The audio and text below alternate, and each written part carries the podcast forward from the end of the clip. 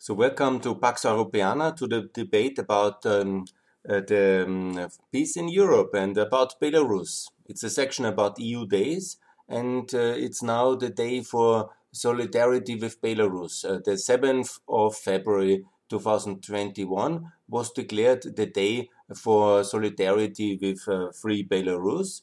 And I call everybody to participate, contribute, and think about uh, Belarus it's one of the most uh, tragic stories in European post Cold War history and maybe in European history uh, at all.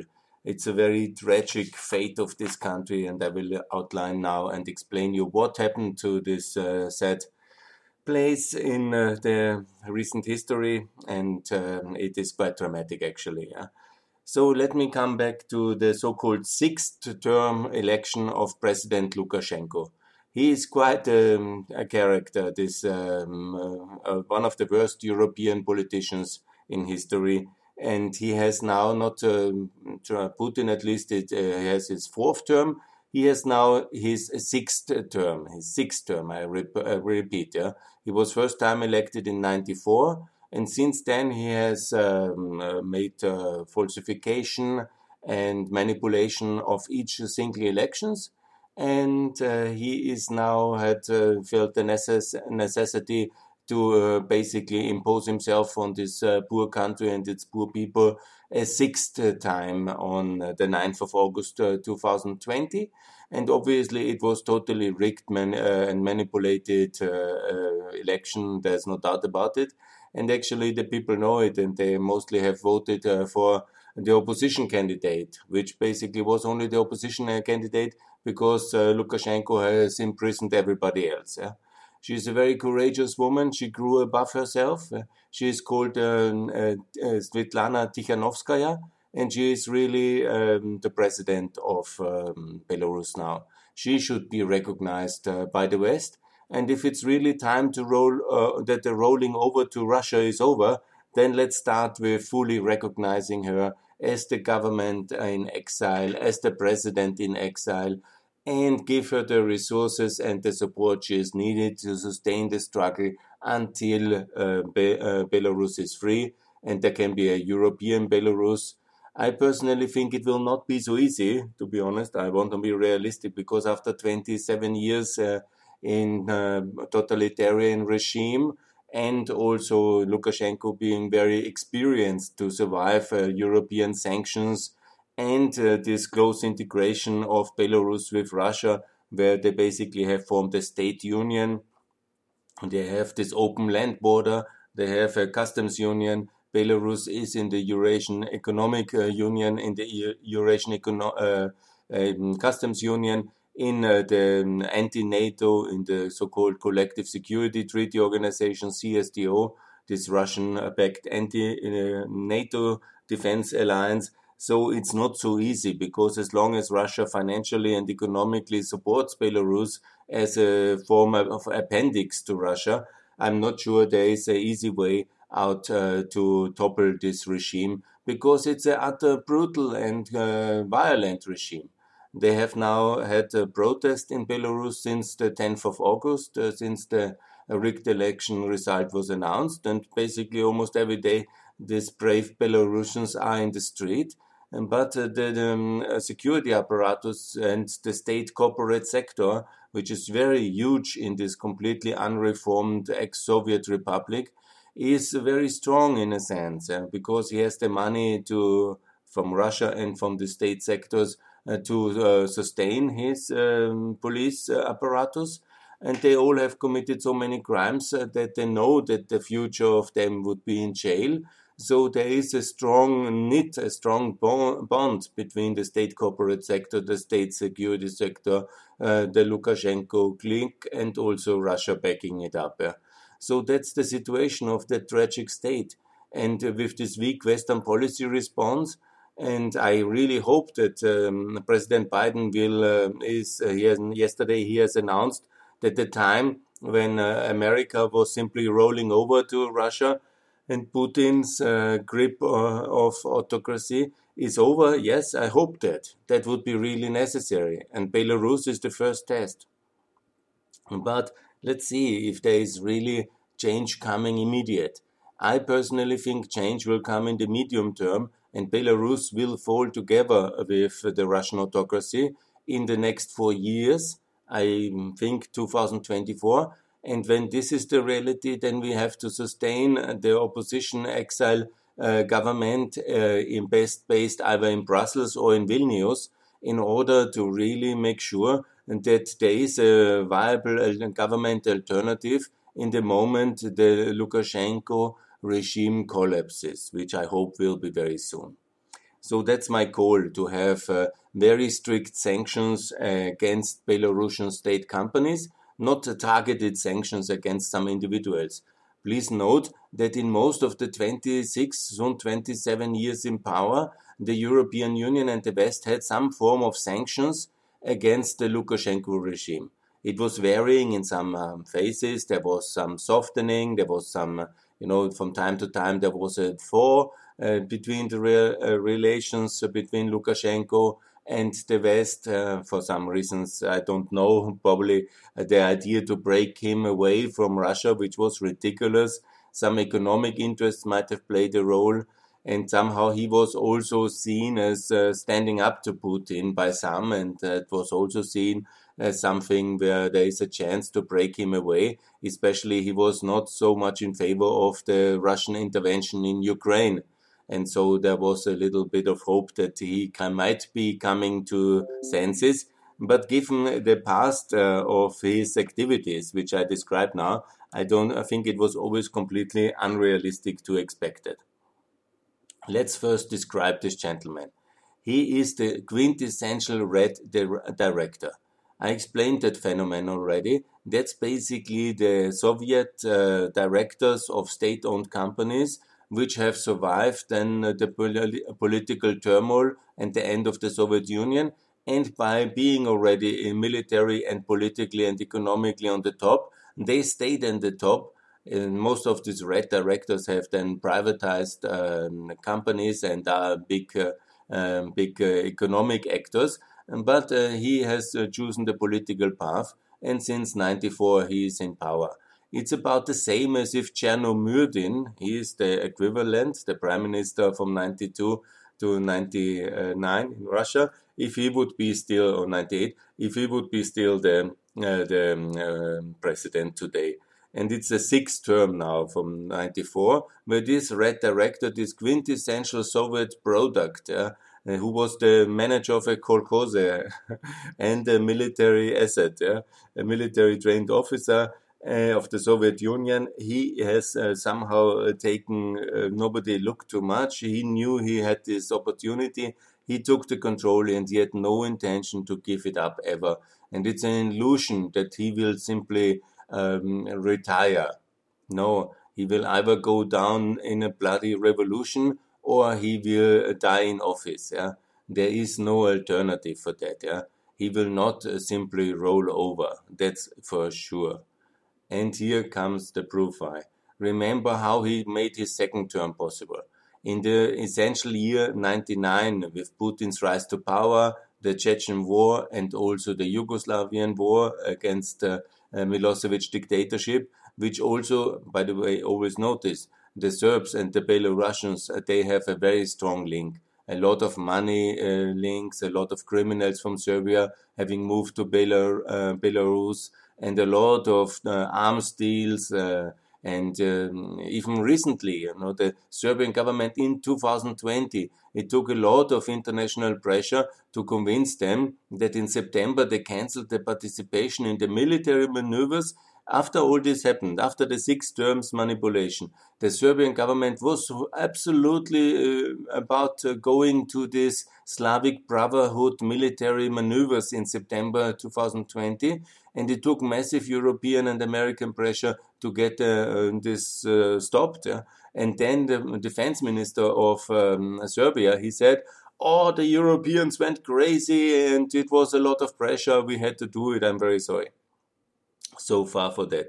We have to understand with whom we have to work here and who is the reality. Who is this basically hostile state that's uh, Lukashenko's um, Belarus. In 99, he basically decapitated. I calling about killing, uh, and, um, imprisoning. It's called forced abductions when you read in the internet about it. Yeah, but what is forced abductions? Yeah, you uh, take uh, you jail somebody and you give him back dead. Yeah, or he disappears and he is no more to be found ever in the world. Yeah, and that's uh, killing. That's political killing basically all of the leadership, or this were five persons of the opposition party within the framework of two, three months, were disappearing and never to be seen again. That's what we call a decapitation of the political opposition. And so it was. Then he was re-elected. And so basically he has acted similar. And that was the wildest thing. That was basically a coup d'etat from the government against uh, any form of opposition. And so it happened in this tragic year of uh, 99. The opposition, there are so many brave people, not only in 2020. Never forget, the opposition movement of the Belarusians were active from 94 onwards. They were coming to Poland, they were coming to Brussels. I met many of them. I know some of them very nice and personally. Uh, we worked together in these Brussels years when I was there, also in the student years in EDS and I was in Warsaw protesting. I actually went uh, also in, I think it was in 98, I went to Minsk myself. Uh, I was twice in Minsk, and once was with a Polish member of the parliament, with Adam. Uh, was a very young and active um, personality. We went and we, for one day from Warsaw, to make a, a, press conference later in Warsaw about our trip, and it was really terrible actually. So what I want to say, it's not a new story. There are brave and courageous people in Belarus to protest against um, uh, Lukashenko since 1994. Everybody knew what he did in 94 was wrong. It, in these years, there was a really um, strong movement in all over Europe to protest um, against his dictatorship. Yeah? Already then, he was seen as the last dictator of Europe, the one Soviet leftover and it's uh, then it was in in 96 it was in 99 that crimes when he killed the opposition leaders then it was in 2006 uh, when after the rose revolution and the uh, orange revolution there was the so-called jeans revolution i don't know why they call it jeans but somehow Denim revolution but there was this effort again yeah and so on in 2011 in 2015 in the, yeah, all the time yeah and now again, now it's really massive because the people see that how desperate they are. And I want to reiterate, all the time they were isolated. Yeah, there is complete control of the society. The KGB is still called KGB in Belarus. Yeah? And then uh, also the uh, economic situation. The Belarusian uh, ruble is in really close competition with the Yugoslavian dinar as the worst currency in post-war Europe and this I can include until from 48 onwards. Yeah. Uh, you know, but for sure in the Cold War, post uh, post Cold War Europe, the Belarusian ruble had a crisis uh, after the end of the Soviet Union. When it was started, it was uh, from the beginning a disaster, a complete collapse. And then obviously it was in 98 in the framework of the Russian currency crisis, complete disaster. And then came the next one, obviously in 2008, uh, a total disaster Okay, that was a global crisis. Then came the 2011 complete uh, collapse. Yeah, the 2015 that was then the third ruble reform. It was not only devaluated, but 2015 it was introduced the third uh, version of the new Belarusian ruble. That's the third currency reform in just 30 years. And this one has also devaluated because uh, Lukashenko makes the policy, you know, like, like the typical strongman. I put it on uh, like I want everybody to earn $500 a month. Yes, okay. But what is the reality? It's $120. Uh, and these are the conditions. it's really a disaster from a democracy perspective, from geostrategic perspective, from economic perspective, from uh, human perspective, in every aspect, it's a complete disaster. While the country is very nice, I was there again in 2018 in the winter. You know, they have nice people, nice buildings, great boulevards. You know, it, they have also infrastructure. In that sense, they have built motorways and uh, all these things, and the city is clean. It doesn't look like a slum, so don't have that impression. It's just, you know, the typical etatist kind of dream where everything is police organized, state organized, but everything has to be nice when the dictator moves around. He wants to see his uh, building projects, basically. They also have support and they are basically part of the Russian economic space. And they also have some investments of uh, China. So there is some things happening. Uh, even he, he's trying this kind of typical um, economically uh, benevolent uh, dictatorship, but uh, completely incompetent and leading to currency collapse, to currency collapse. And that's also when we want to really see change in Belarus we have to stop um, the economic basis of his dictatorship. And these are these basically eight to ten big state-owned companies because there was never any kind of uh, of um, privatization effort meaningful. But what they have is obviously this kind of ten, let's call it two, uh, two refineries, because it's a big transit point uh, from uh, Russian um, carbon uh, towards Europe. They have two big refinery companies I will not uh, go and uh, torture the names of the companies. It's always these long names where it's ev everything with Naft and with Bela.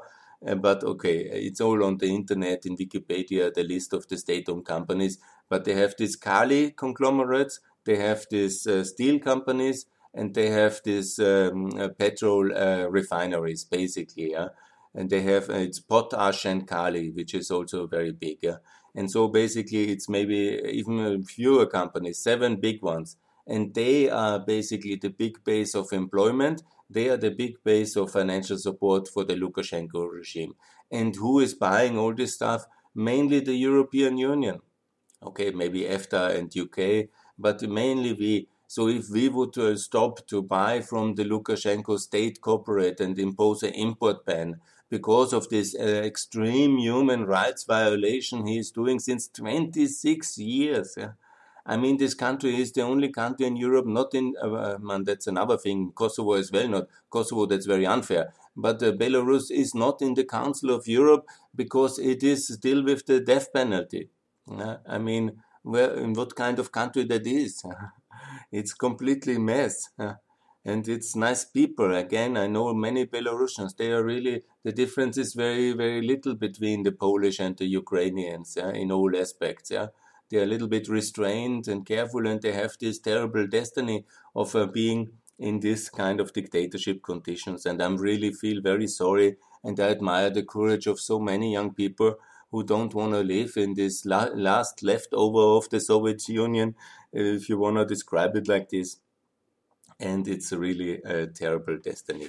So I hope uh, for a change, but it depends on us. If the time for rollover is over, then let's show. Let's really sanction the state companies. Let's make a real exile government. Yeah, let's put it in Vilnius or in Brussels. Let's fund it. Let's uh, not uh, give any money anymore to the Belarusian dictatorship. Not the Eastern Partnership, not EIB funding. Let's freeze all the financial support for that regime it's time for the collapse.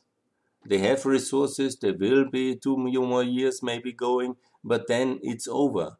And then they do have to integrate with Russia completely. Good, if that's the way. But then let's openly see it as an annexed country as well. And let's Russia annex it if they want it.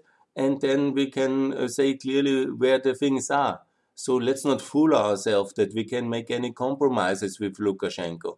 I mean, he has blood on his hands uh, so much. Yeah?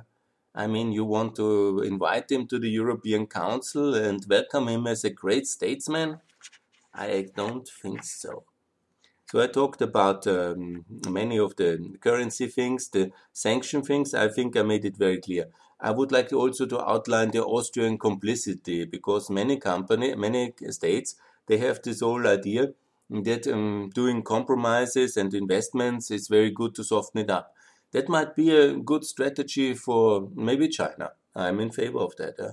But in the case of the Lukashenko regime, that the Austrians have all this banking business, which is abused for a lot of money laundering, that we have this complicity in the telecom sector, which is on demand by the uh, uh, Belarusian authorities to cut off all the internet uh, for the demonstrators and so on.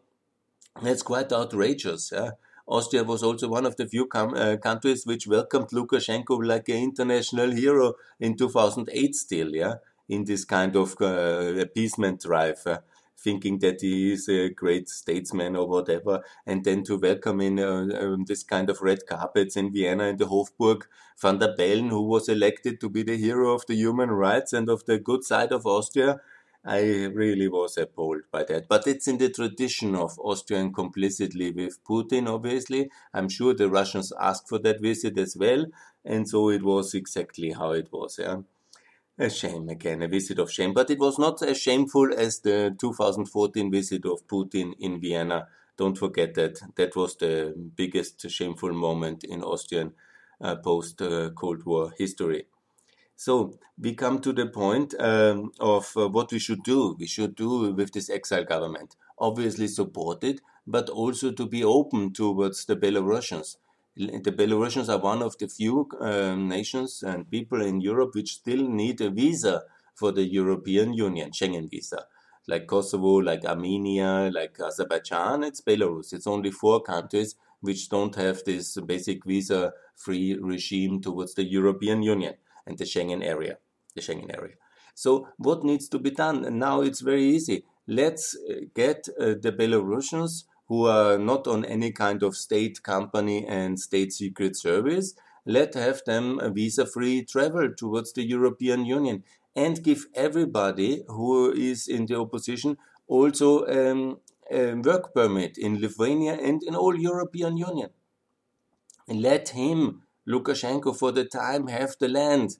Yeah, we will not do any military takeover. We are not in that position, nor do we want any war. Huh?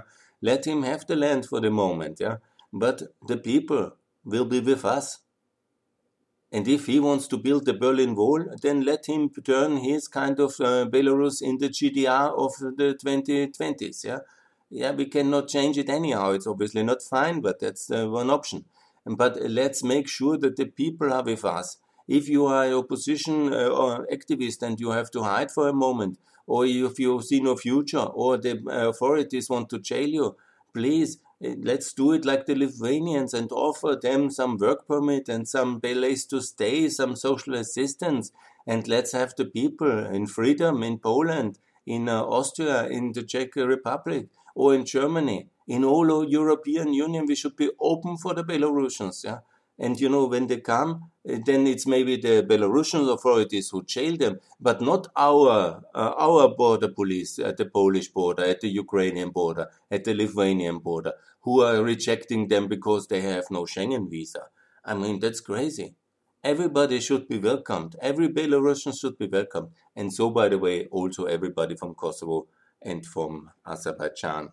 Azerbaijan, anyhow, I think there not many will come. From Kosovo, maybe some will come, yeah? but it's good. We are a big European Union. Have you seen the tweet of President uh, uh, Biden has recently about uh, the new changes? We are now back to openness and to reason, and it has to be also open. Europe has to be open for the Belarusians. They are heroes, everybody says on tweets, but we don't want to welcome them in the European Union. That is utterly wrong. So that's, I think, what we have to do. We also have then to integrate this exile government to really uh, join all the institutions, build up a real structure. The moment Lukashenko falls, this exile government has to be ready, ready for governance of this republic. There will be a European Belarus. Let me also address this issue, which is totally wrong, that now uh, the Ukrainian uh, revolution was pro-European, pro-NATO, and the Belarusians are not uh, pro-Europe and not pro-NATO. Let's make a huge difference here. Bel uh, Ukraine, even under Yanukovych, yeah, it was not the dictatorship of uh, Belarus. Yeah, Yanukovych was a brutal uh, kleptocrat, that's true, but there was relative uh, free conditions in a sense, even in the short period where he had complete control between 2010 and 2014. Yeah? you know, before it was a very pro-Western democracy under Orange Ukraine. It's us having rejected it, yeah. And even before, it was also not the Lukashenko of Soviet kind of dictatorship. Uh, even under the, the prior regimes before 2014 and in the 90s, yeah, it was maybe chaotic in the 90s and it was also um, not perfect. I don't say it was perfect under uh, any of the um, uh, periods. Uh, but it was not uh, such a dictatorship like Belarus all the time was since 94 and it was also not this level of brutal killings yeah, like uh, and the suppression which uh, Lukashenko has done. So ultimately the issue that the people now not protesting with uh, European or with NATO flags yeah, is obviously also related that it would be really very very dangerous for them to do so I'm sure that many of, when they see the possibilities of Poland to be a new Lithuania, I'm sure the Belarusians will choose that. And then uh, instead choosing to be in the state union with Russia. They're just afraid, you know, to have the tanks rolling into Minsk, uh, Minsk uh, or to have the, being in jail when they have uh, additional the issue of Europeanization of Belarus. Uh, Belarus. But that the future of Belarus is within the European world Absolutely, 100%. There's no doubt about it. Does anybody there really want to join uh, the Russian world? I really, when they have the choice, I don't think so. I'm not advocating now NATO membership of Belarus, or you know, it's unrealistic, and it's uh, also EU membership.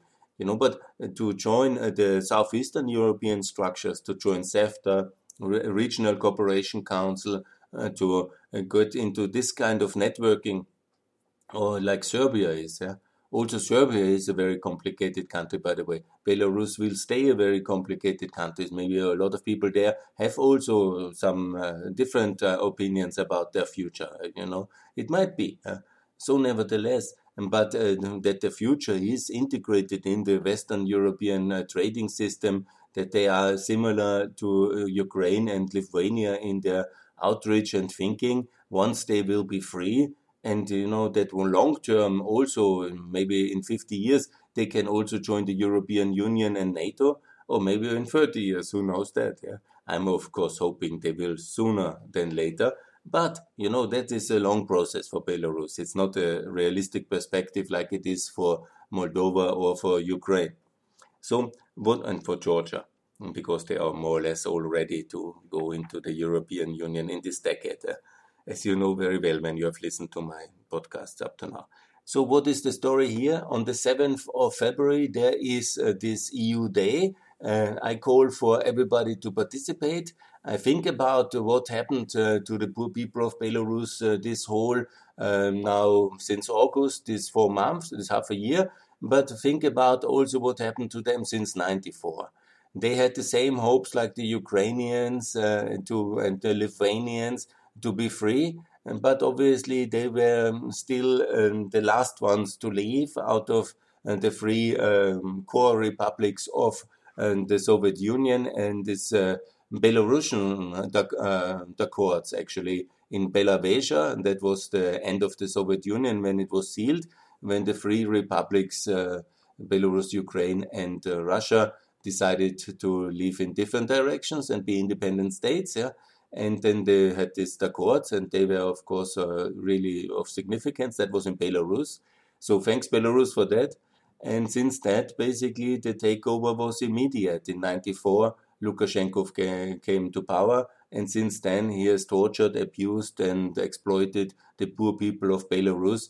And I hope that's very soon over. But we definitely have to work for it. It's not automatically that they will fall. He will never relinquish power in Belarus without uh, a fight. And he will definitely have him trying to be elected again. And there will be no kind of replacement. He will not allow himself to be replaced by anybody close to Putin or something like this. I don't think so. So, what we need to do is to build up the structures to replace him and economically to make sure that the people who support him, the oligarchs and state owned companies in Belarus, that they are not allowed to sell to the European consumers and to the Ukrainian consumers anymore. And we will find other suppliers. but they have for 26 years supported uh, this terrible power grip, uh, this killing and decapitation of the opposition, this suppression of uh, the peaceful protest which we have now, and so on and so on. There's nothing good in the Lukashenko regime. There's nothing to be improved. Uh, it's either they go and possible they will go down in a very tragic, bloody way, or they will be basically uh, staying for years to come. And that's uh, the most terrible outcome. But we have to work in the medium term and make sure that this exile government has the resources, is supported, is recognized, is also uh, integrated in all European structures, and he can, for the moment, maybe keep the land. Yeah, but the people, they will be with Europe, and Europe is with the people of Belarus. Thanks a lot, and think about the 7th of February to be the day for European and free Belarus. Solidarity with Belarus now. Thanks a lot.